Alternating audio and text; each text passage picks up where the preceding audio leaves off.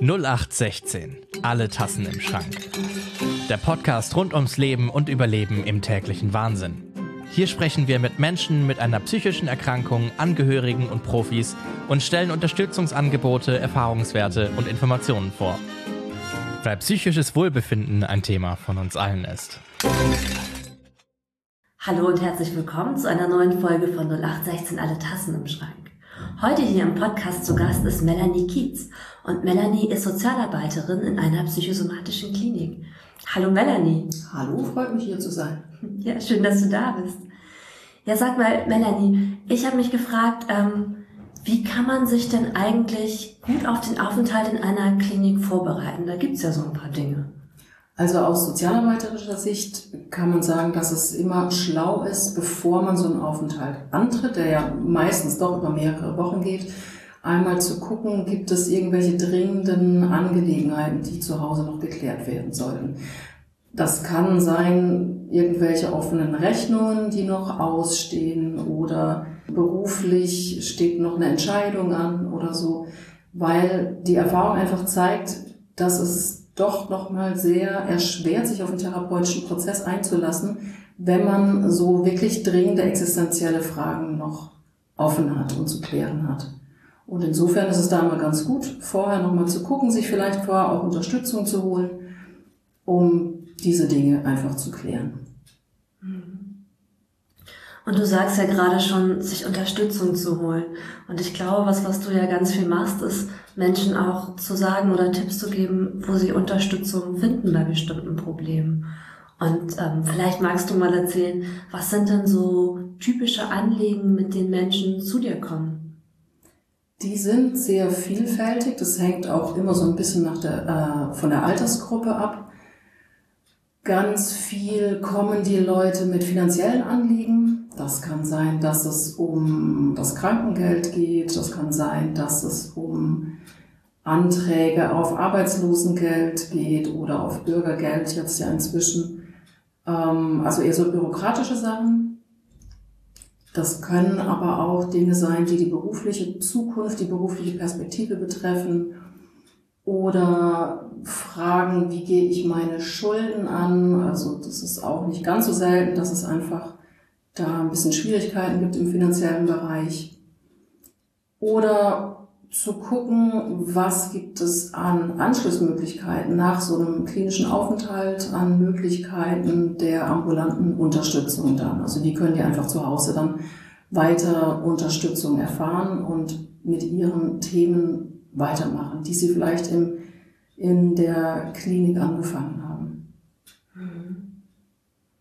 Und ich kann mir vorstellen, dass das ja auch erstmal Sachen sind, die die Menschen vielleicht gar nicht kennen oder wo man gar nicht weiß, das gibt es eigentlich. Vielleicht bleiben wir gerade mal bei dem Thema, wie kann ich nach so einem Klinikaufenthalt gut weiter schauen, was gibt's denn da so alles? Also abgesehen natürlich von, von ambulanter Psychotherapie, was immer sinnvoll ist, nach so einem Klinikaufenthalt weiterzumachen, kann es oft einfach gut sein, zu gucken, wie sieht denn der Alltag aus. Bin ich beruflich eingebunden? Läuft mein finanzielles ganz gut?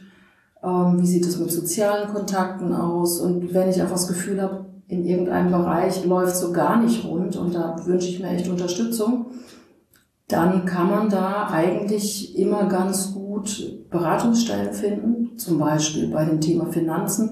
Je nachdem, wie weit das Thema ist, ähm, sind das die Schuldenberatungsstellen, wo man sich hinwenden kann, wo es auch oft Notfallsprechstunden gibt. Das heißt, es gibt schon Wartezeiten, aber mit dringenden Anliegen, also wenn die Gläubiger im Nacken hocken und Mahnungen geschrieben werden, ähm, dann kann ich zu Notfallsprechstunden zum Beispiel gehen.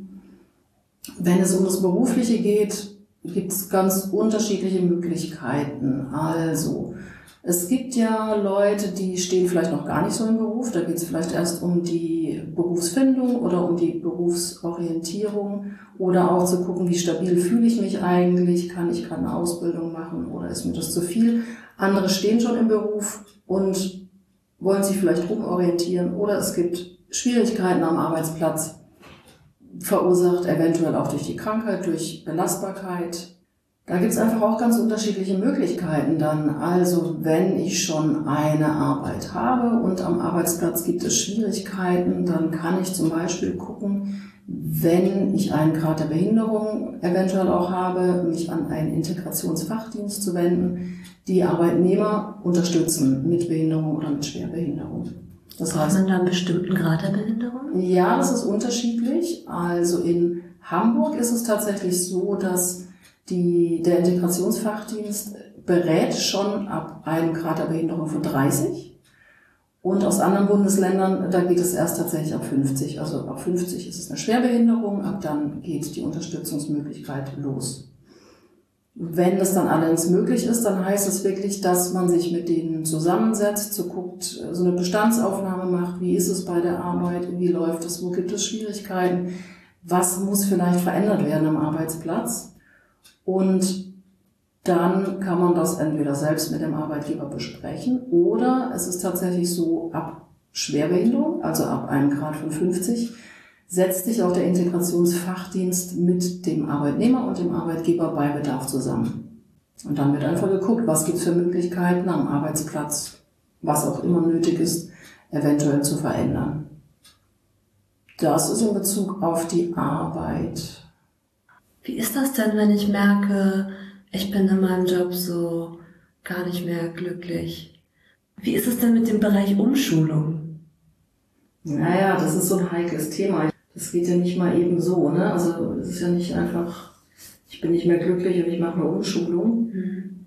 Das ist so ein Riesenfeld. Und das ist auch immer nicht gesagt, ne? Kann ich eine Umschulung machen? Mhm. Geht es so einfach? Ähm, Gibt es eine Leistung zur Teilhabe? Aber okay, ich versuche es mal irgendwie zusammenzufassen. Ist es immer eine Möglichkeit, sich ans Arbeitsamt zu wenden, an die Agentur für Arbeit oder an die Rentenversicherung. Das hängt dann immer ein bisschen davon ab, wie lange hat man eingezahlt, wer ist zuständig. Wenn es dann tatsächlich so sein sollte, dass ich aufgrund meiner Erkrankung diesen Beruf tatsächlich nicht mehr ausüben kann oder auch diese Ausbildung nicht mehr weiterführen kann, dann gibt es verschiedene Möglichkeiten der Leistung zur Teilhabe am Arbeitsleben. Umgangssprachlich nennt man das oft berufliche Reha. Und dann wird eben mit einem zusammen geguckt, ähm, was ist schwierig durch die Erkrankung bei der Arbeit und wo wird es vielleicht besser gehen. Und dann kann es sein, dass es möglich ist, dass man umschult, wenn man schon einen Beruf hat oder dass man eben in eine andere Ausbildung geht oder in eine neue Ausbildung geht oder auch, wenn man noch gar keine Ausbildung gemacht hat, vielleicht dann zu gucken, was braucht es denn an Unterstützung, dass ich eine Ausbildung auch machen kann. Und es muss gar nicht immer eine Umschulung sein. Die Maßnahmen von so einer Leistung zur Teilhabe am Arbeitsleben, das reicht im Prinzip von sozialen Kompetenztraining, Ne, wenn jetzt jemand Schwierigkeiten hat, in Kontakt mit anderen, auf andere zuzugehen, zu telefonieren, ähm, zu reagieren auf andere, kann das auch erstmal eine Maßnahme sein, eine sehr niedrigschwellige, um da ein bisschen selbstsicherer zu werden und ein bisschen Training zu haben. Es kann aber auch ein berufliches, äh, ein berufliches Training sein, wo man wirklich Berufsalltag übt. Da gibt es eben ganz verschiedene Maßnahmen. Und normalerweise geben einem dann die Agentur für Arbeit oder die Rentenversicherung darüber auch Auskunft. Wenn es eben durch Krankheit indiziert ist. Ich weiß noch früher, als ich in der Schule war, da sind wir mit unserer Klasse oder mit unserem, mit der Stufe ins Berufsinformationscenter gefahren und konnten uns da so zu verschiedenen Berufen informieren und auch Tests machen. Wenn es um die Orient also wirklich um die allererste Orientierung geht, würde ich das auch echt immer noch empfehlen. Also ich würde immer gucken, irgendwo einen Faden aufzugreifen und anfangen zu recherchieren. Und das kann tatsächlich einfach erst erstmal im BITS sein, im Berufsinformationszentrum. Es gibt inzwischen auch ähm, ganz viele Berufsorientierungsseiten, auch von der Agentur für Arbeit zum Beispiel, was einen unterstützen soll, so eine erste Orientierung zu finden. Was ich aber eigentlich davor immer noch empfehlen würde, sogar schon in der Schulzeit, wäre immer mal zu gucken, was interessiert mich eigentlich an Berufen, weil die Berufsfelder. Es ist ja eine Riesenanzahl an Berufen inzwischen, die es gibt. Das ist ja auch nicht immer ganz so einfach, den Überblick zu behalten. Aber da mal zu gucken, okay, welche Richtung interessiert mich? Ähm, wen kenne ich vielleicht, der einen interessanten Beruf macht? Und da schon ein bisschen nachzufragen, nachzuforschen und Praktika zu machen. Auch mal vielleicht eine Woche in den Sommerferien zu nutzen oder in den Herbstferien oder wann auch immer, um in verschiedene Bereiche reinzugucken, um sich selbst ein Bild davon zu machen und um sich orientieren zu können, so ein bisschen, was liegt mir und was ist so gar nichts. Das kann auch wirklich Ausschlusskriterium sein, dass man einen Beruf überprüft und dann in der Praxis feststellt, das ist aber so gar nicht meins. Wunderbar, dann hat man einfach auch schon, ist man auch schon ein bisschen schlauer geworden. Also Information, Recherche, Nachfragen bei Leuten, die was Spannendes machen, was ich spannend finde, das, so würde ich eigentlich immer anfangen. Mhm. Und dann gibt es natürlich auch noch, es gibt äh, Beratungsstellen, die ein sehr, eine sehr ausführliche Berufsorientierung anbieten. Die sind dann aber kostenpflichtig. Mhm gibt es noch als Möglichkeit, aber das muss man wissen, dass man da einfach ein bisschen Geld für hinlegen muss. Ja. Ja, wie erlebst du denn das, wenn kommen Menschen häufiger und wollen von einem Beruf, von einer Sparte in eine ganz andere? Ja, also es ist nicht so, ich, ich würde mal sagen, es wird nicht leichtfertig gewechselt. Weil wenn man im Beruf steckt, hat man ja auch was gelernt. Das gibt einem ja auch eine gewisse Sicherheit. Das ist was, was einem vertraut ist. Ähm, und wenn man sich dazu entscheidet, dass man den Beruf aus gesundheitlichen Gründen nicht mehr machen kann, dann ist das schon eine Entscheidung. Und dann geht es schon meistens darum, wirklich was anderes zu machen. Also ein typisches Beispiel ist zum Beispiel von der Erzieherin oder dem Erzieher ähm, ins Büro zu gehen, weil man den Alltag in Kindergarten, zum, also zum Beispiel im Kindergarten, ähm, einfach irgendwann nervlich vielleicht auch nicht mehr aushält, weil das einem wirklich zu viel wird und die Verantwortung vielleicht zu viel wird und dann geht es meistens tatsächlich darum, okay, was kann man sich vorstellen? Ein Schreibtischarbeitsplatz zum Beispiel, wo man einen geordneten Arbeitsalltag hat, wo man weiß, was kommt normalerweise und wo man das in Ruhe abarbeiten kann. Und da stelle ich mir auch einen ganz schönen Schritt vor. Und ich frage mich gerade, hast du da, hast du da Tipps so als junger Mensch, ähm, der die noch in die Schule geht, kann es ja ne, eine gute Möglichkeit sein, so ein Praktikum zu machen. Wie ist das bei den Menschen, die schon im Beruf sind, die älter sind? Also dieses, dieses Reinfühlen, ein Gefühl dafür zu kriegen, wenn ich schon so eine Entscheidung treffe, wie treffe ich die gut für mich? Da habe ich keine Empfehlung für. Ja. Das ist wirklich, da fehlt was. Ja. Das ist so. Mm. Wie sind denn deine Erfahrungen? So gibt es Anliegen, die typisch sind für ein spezifisches Alter? Also dass Menschen, die jünger oder älter sind, vermehrt mit einer bestimmten Art von Anliegen kommen? Ja, das würde ich sagen, ganz klar. Ähm, ich arbeite mit wirklich allen Altersgruppen zusammen und das ist ganz klar die Jüngeren, da sprechen wir jetzt von ab 18 aufwärts. Da geht es eigentlich immer um die Ablösung aus dem Elternhaus, um berufliche Orientierung, um finanzielle absehbare Eigenständigkeit, also so ein bisschen den, den, den Schritt ins Leben rauszufinden. Ähm, bei den, sagen wir mal, den mittleren Älteren geht es dann eher oft darum, es sind viele Fragestellungen. Wie läuft's im Beruf? Was ist da schwierig? Ähm, was ist schwierig mit meinen Kollegen zum Beispiel am Arbeitsplatz oder eben in meinem Job? Und aber auch, da kommt natürlich das Thema Familie oft auch mit rein. Ähm, wie geht's mir mit meinen Kindern? Fühle ich mich dem gewachsen? Wünsche ich mir da Unterstützung? Ähm, wie sieht's eventuell auch in einer Beziehung aus? Da gibt es ja überall Möglichkeiten, sich da auch wirklich Unterstützung zu holen. Also da sprechen wir dann von Erziehungsberatungsstellen zum Beispiel oder auch grundsätzlich von Jugendämtern, die auch da beraten. Oder wenn man feststellt, dass das Thema Beziehung einfach sehr, sehr viel Raum einnimmt, kann es manchmal auch ganz gut sein, eine ähm, Eheberatung in Anspruch zu nehmen. Und die ältesten Erwachsenen, da geht es dann natürlich eher so in Richtung Rente, also eventuell der Rest des Arbeitslebens noch bis zur Rente. Wie kann ich das gestalten? Wie kriege ich das noch hin? Kriege ich es noch hin oder muss ich vielleicht auch früher in Rente gehen? Und dann auch für die, die schon in Rente sind, so, wie gestalte ich jetzt aber auch mein Sozialleben zum Beispiel? Was mache ich dann, wenn die Arbeit wegfällt? Und wenn ich das ganze Sozialleben, was mit Arbeit auch verbunden ist, auf einmal nicht mehr habe und die Struktur auch nicht mehr habe, die mir auch Arbeit gibt, was fange ich denn dann mit meiner Zeit an? Da geht es dann eher eben darum zu gucken, okay, wie kann man Freizeit gestalten? Wie kann man soziale Kontakte knüpfen? Ähm, wie kann ich zum Beispiel ähm, an mich nützlich machen, nochmal, wenn ich das möchte, und ehrenamtlich arbeiten? Ähm, was gibt's da für Möglichkeiten? Wo kann ich mich dahin wenden? Und so, und was alle Altersgruppen meistens ähm, vereint, ist so die Frage nach den Finanzen. Das ist bei allen eigentlich immer Thema oder oft Thema.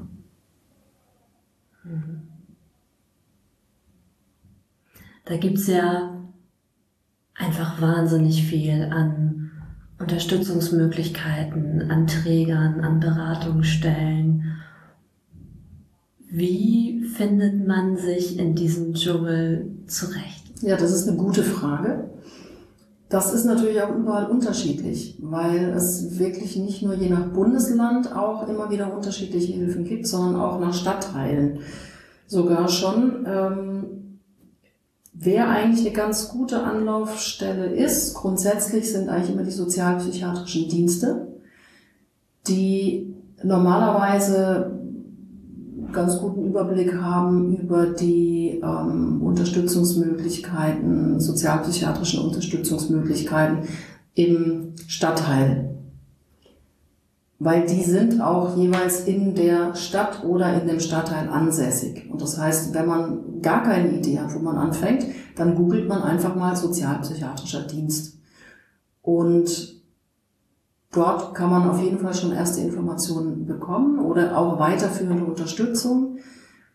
Und dann gibt es ganz viel, ich würde immer sagen, die Augen einfach immer offen halten, wenn man durch die eigenen Straßen läuft es gibt viele gute, niedrigschwellige Beratungsangebote, wo man einfach mal hingehen kann, unverbindlich und sich das angucken kann und mal sprechen kann.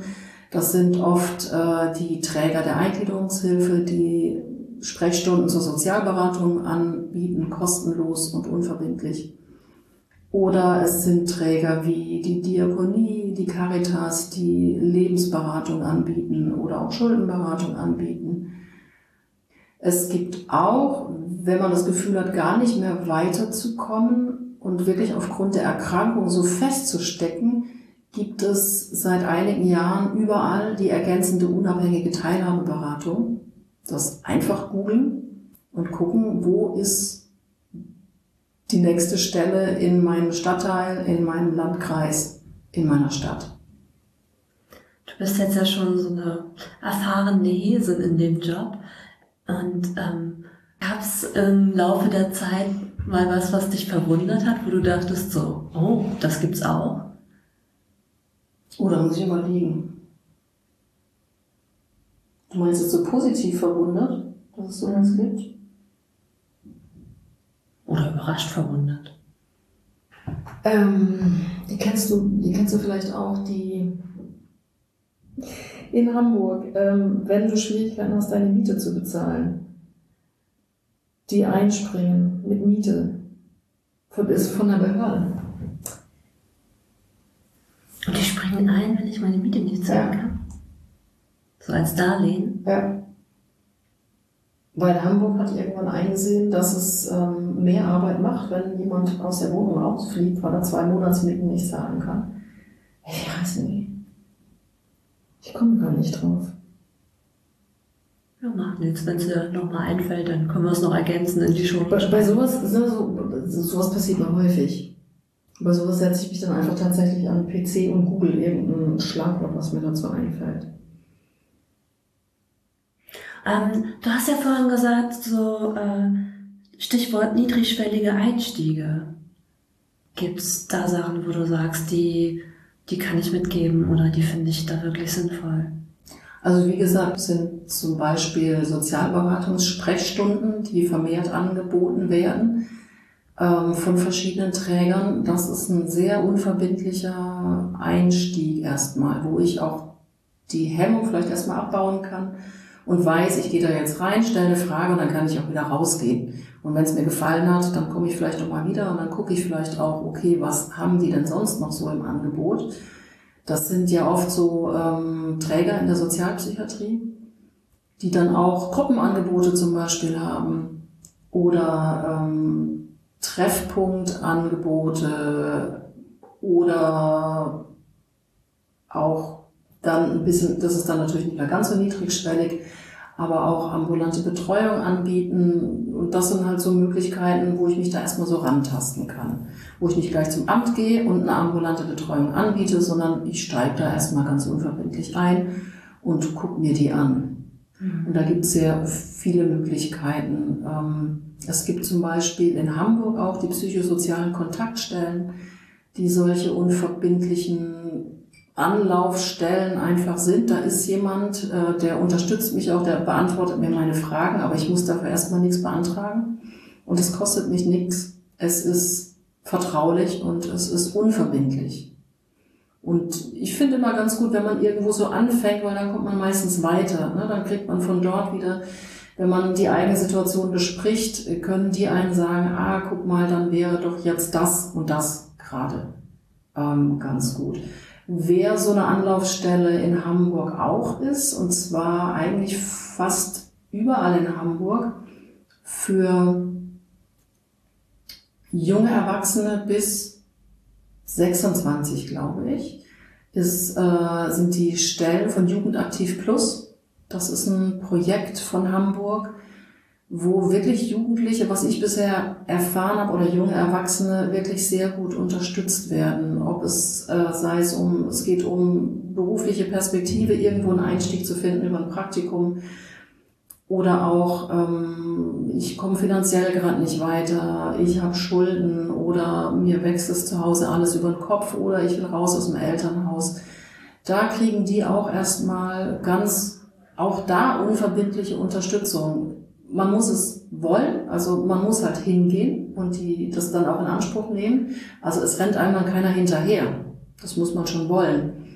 Aber wenn man das möchte, dann bekommt man dort gute Unterstützung. Und es ist auch nichts, was man beantragen muss, sondern man kann da tatsächlich so hingehen. Gibt es was, wo du sagst, ähm, das ist eigentlich so ein Projekt, was in der Hilfelandschaft noch fehlt? Wo es nochmal was geben sollte? Ja, ich würde sagen, ähm, Projekte, die den Übergang von Kinder- und Jugendhilfe zur Eingliederungshilfe gut hinkriegen. Also das Problem ist einfach so ein bisschen, die Kinder- und Jugendhilfe, die geht normalerweise bis 18. In Ausnahmefällen kann die bis 21 gehen. Die Eingliederungshilfe greift aber leider erst ab 21 Jahren. Also wir sprechen da jetzt zum Beispiel über ambulante Betreuung. Das kann ich bekommen als Kind oder als Jugendlicher über die Jugendhilfe, das heißt über das Jugendamt. Und ich kann sie als Erwachsene mit psychischer Erkrankung oder psychischer Diagnose ab 21 bekommen, aber nicht vorher. Und da ist es oft so, dass, dass da so eine Lücke ist, dass es auch nicht richtig klar ist, so wer ist denn jetzt zuständig, ne? dass die Jugendhilfe sagt, nee, der ist ja über 18, den kennen wir hier nicht, der war vorne nicht angebunden. Insofern ist das vielleicht erstmal Eingliederungshilfe, aber die Eingliederungshilfe sagt, nein, wir sind erst ab 21 zuständig. Da finde ich es tatsächlich eine Lücke. Und was ich auch ganz gut fände, wäre wirklich nochmal vielleicht stadtteilbezogen eine, für jeden Stadtteil eine ganz klare Koordinationsstelle, die wirklich den Überblick hat über sämtliche Unterstützungsangebote. Weil das macht zwar in Teil, macht das der sozialpsychiatrische Dienst, aber auch die können nicht über alles Bescheid wissen, weil die haben auch viele andere Aufgaben noch.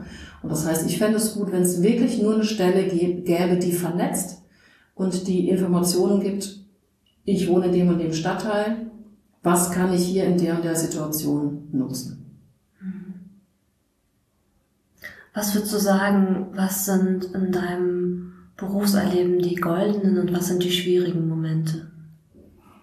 Also die goldenen Momente sind hier für mich natürlich, wenn ähm, Patienten auch was wollen und wir hier was anfangen, eine Perspektive zu erarbeiten, sei das jetzt beruflich oder sei das Auszug oder sei das finanziell, wie auch immer. Jetzt sind die ja nur eine befristete Zeit hier bei uns. Das heißt, vieles kriege ich auch gar nicht mehr mit, wie es dann letztendlich ausgegangen ist oder weitergegangen ist. Und was dann natürlich ganz schön ist, wenn sich dann manche nochmal melden tatsächlich nach einer Zeit und dann berichten. Es gab einmal zum Beispiel eine junge Studentin, die sehr alleine war mit ihren Problemen und wo es finanziell wirklich drunter und drüber ging.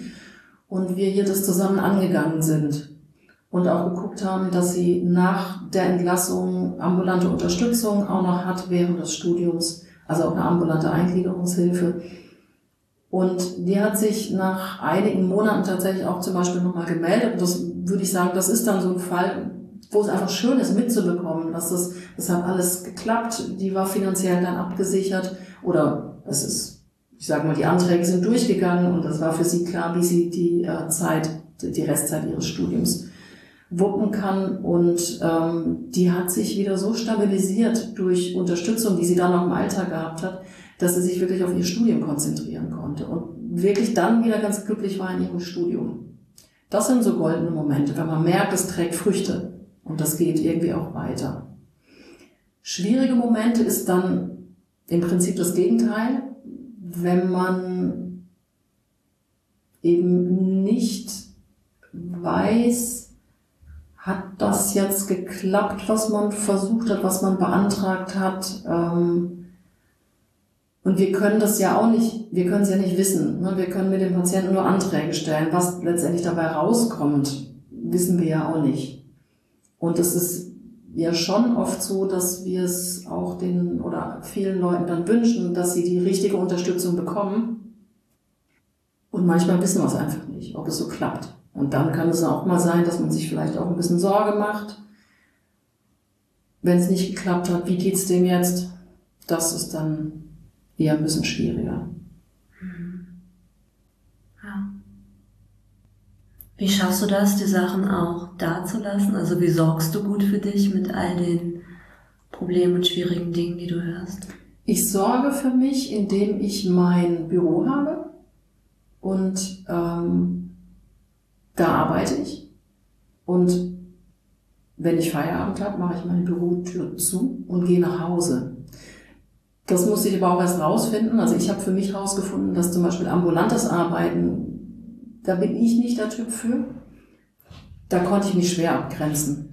Und so ist das so eine Arbeitsform. Ich weiß, in so einem klinischen Setting ist es ja sowieso so, dass die Patienten auch nicht nur bei mir sind, sondern die haben hier ganz viel an Therapie, an Bezugspflege und an Unterstützung. Und ich weiß, mein Teil ist nur ein Teil am Ganzen.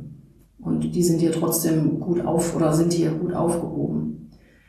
Ähm und ich glaube, das ist auch wichtig, da für sich rauszufinden in dem Bereich, was einen da liegt und wo man vielleicht größere Schwierigkeiten hätte, für sich zu sorgen. Ich habe ja immer eine Frage von ähm, der letzten Person oder in dem Fall den letzten Personen, die bei mir im Podcast zu Gast waren.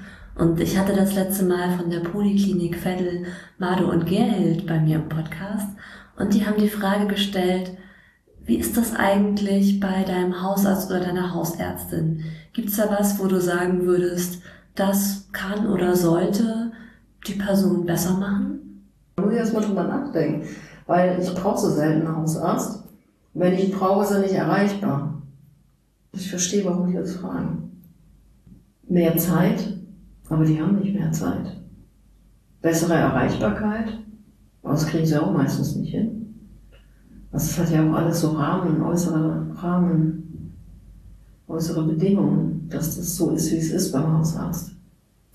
Ja, aber es gibt ja schon Unterschiede. Mhm. Also bei meinem Hausarzt, der hat sich tatsächlich, ich weiß gar nicht, ich saß da bestimmt über eine halbe Stunde drin und der hat keinen Aufnahmebogen gehabt, sondern der hat tatsächlich im Gespräch die Anamnese gemacht. War ich auch ganz verdutzt, dass es das noch gibt. Ich hatte mal eine Hausärztin, die war großartig. Die hat sich nämlich Zeit genommen. Also ich habe mich wirklich ernst genommen gefühlt von ihr. Das hatte den Preis, dass ich oft auch nicht wenig Zeit im Wartezimmer verbracht habe. Aber das habe ich dann auch, naja, gerne nicht, aber ich habe das auch in Kauf genommen, weil ich wusste, ähm, die nimmt mich ernst. Und ich brauche jetzt zum Glück nicht häufig Hausärzte oder einen Hausarzt, aber was mir inzwischen fehlt, also diese Hausärztin speziell ist dann leider irgendwann in Rente gegangen und meine Erfahrungen danach waren eher immer sehr gestresste Hausärzte mit wenig Zeit, wo ich eher das Gefühl hatte, ich werde da jetzt nicht so richtig gesehen. Und ein zweiter wichtiger Punkt, ähm, ich hänge sowieso erstmal einen halben Tag am Telefon, bevor ich überhaupt einen Termin bekomme, also die Erreichbarkeit. Also das wären zwei so Punkte, wo ich sagen würde, Patienten ernst zu nehmen und vielleicht auch nicht die ganze Zeit im PC gucken und was reintippen, während ich mit ihm rede. Und an der Erreichbarkeit zu versuchen, irgendwas zu ändern. Ich weiß, dass es schwierig ist. Ich weiß, unter welchem Druck Hausärzte auch stehen. Aber wenn ich mir was wünschen könnte, wäre es das. Mhm. Gibt es dann eine Frage, die du gern der nächsten Person, die hier zu Gast stellen möchtest?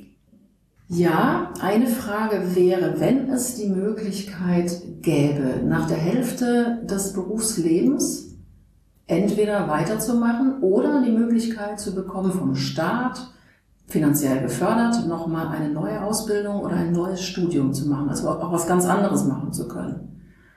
Würdest du das machen? Und wenn ja, was? Spannende Frage. Das wäre mein Traum. Was würdest du dann machen?